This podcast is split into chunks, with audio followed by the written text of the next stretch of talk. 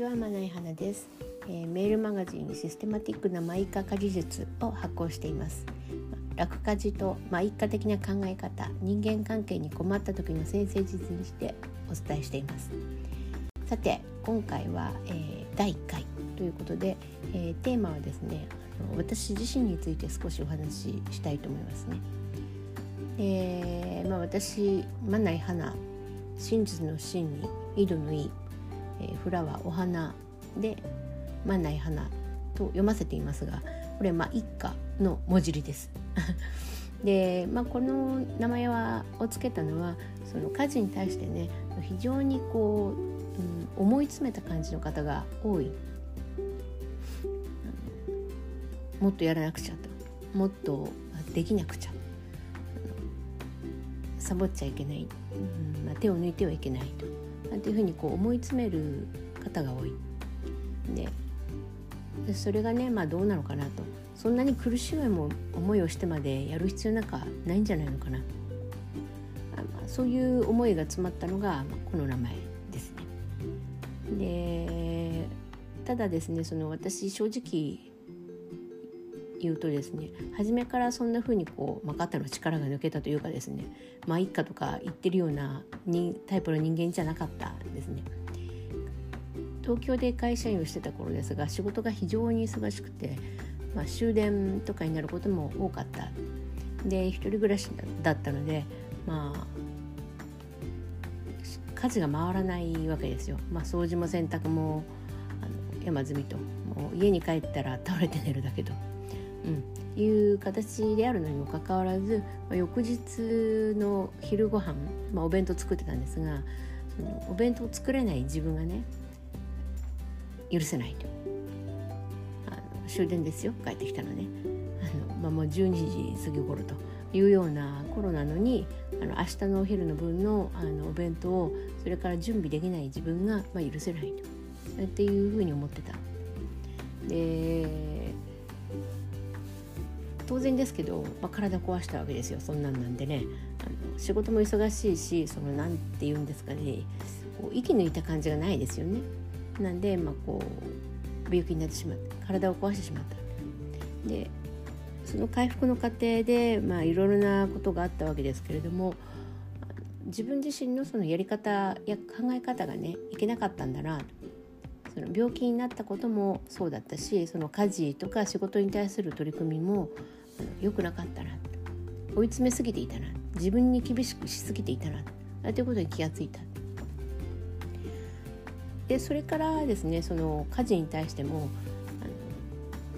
あの、まあ、やりすぎないようにと。でかつ怠けすぎないように。なんていうかこう適当なところでね、うん。まあ、適切にうまく手を抜きたい。でそういうやり方ってなんかないのかなっていうふうに思ったんですけどあの突き抜けた感じの家事の本って結構あるんですよね。あのすごく、まあ、料理のうまい方。それはもちろんプロも、まあ、プロじゃなくてその普通の家庭の主婦の方が書いたあのレシピ本でもあの素晴らしい本はたくさんある。あるいはその、うん、掃除のやり方をその紹介した本。洗濯のやり方をこう紹介した本とかっていう各分野に分かれたその突き抜けた本っていうのはたくさんあった。でそれはおそらくですね今の時点でもきっと同じでその私10年以上その家事系のあのお話をメールマガジンで書いてきたわけですけども単独の一つ一つのスキルっていう意味ではあのそういう素晴らしい方々に到底及ばない実力だろうなと私は思ってます。だけどその私がやりたいのはまさにそれじゃなかったんですよ。その突き抜ける家事をねこう拾い集めていこうっていう気はなかったそれはスーパーウーマンなだけでもっとこう気楽にやりたかった。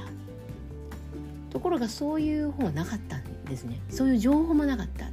どうやって手を抜いたらいいのかわからない。どうやって何ていうかこう適当適当ってどうやってこう身につくのと。ね。っていうことがあったのでちょっとなんかこう自分なりにいろいろ試行錯誤してやったと。でまあその、まあ、家庭やその結論としてのスキルみたいなものをねそのメールマガジンで書き続けてるという形ですね。でところがですねもう一方でと気がついたことがあったんですよ。その家事っていうものを考える時にあの重要なのは、まあ、その家事自体のそのスキルを磨くっていうことあるいはその便利なツールをまあ使っていくっていうこと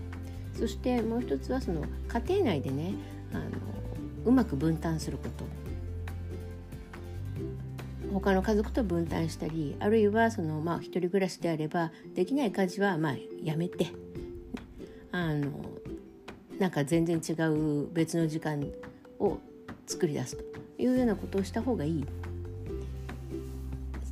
そうであるにもかかわらずねこの話の前提になってるのは実はその家庭内の人間関係が大きいんだなっていうことに気がついたんですね。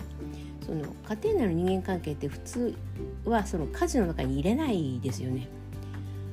人間関係っていうのはね。ところがその家庭内の人間関係があのうん冷たくてねあのうん居心地の悪いものだとするとその分担とか何かこの家事やめるとかっていうこともうまく話せないんですよ。相手にうまくお願いもできないし、うん、頼ることもできない。あるいはこの家事をやめたいと思うんだけどとかっていうような話もできない。何かこう家事をやるレベル以前っていうかな。家事のスキルを磨く以前の話なんだな。でこの家事のあ家庭内の人間関係についてねあの悩んでる方が結構いらっしゃる。それはそのメールマガジンを書き続けている中でその読者の方からあのメールをいただくんですがそのメールを読んでいるうちにだんだん気がついたんですね。あこれちょっとあの話が違うなとその家事のスキルとかそのツールがどうのとかその分担がどうのとかっていう話以前に家庭内の人間関係がうまくいってないと家事もうまくできないんじゃないのと思ったんですね。でそこで先生術を使うことを思いついたんですよ。私もともと、まあ、子供の頃から、まあ、西洋先生術いわゆる星占いってやつですねが、まあ、大好きで、まあ、一人でこう地味に研究してきたんですよ地味に。まあ、あの先生術はね今かなりこう日本では流星な感じで人数も多くなっていますけど、まあ、私まさにそのなんか端っこの方にいたわけです。で前世術がこういうところであの有用だろうなっていうあ予測があったんですね。予感っていうかがあったっていうのもその人間関係ってあのまさにこう最後に残った暗黒大陸って言いますかね。そんな感じのところがある。つまりその、うん、仕事とかだとその例えば営業が営業に向いてる人と人事に向いてる人とかね。あの経理に向いてる人とかこう向き不向きとかあるっていうことはなんとなくみんな分かっているしでみんなその個別のなんていうかその業種とかあるいはその業界に対してねあの特化したそのスキルとかその知識とかを磨いていこうとする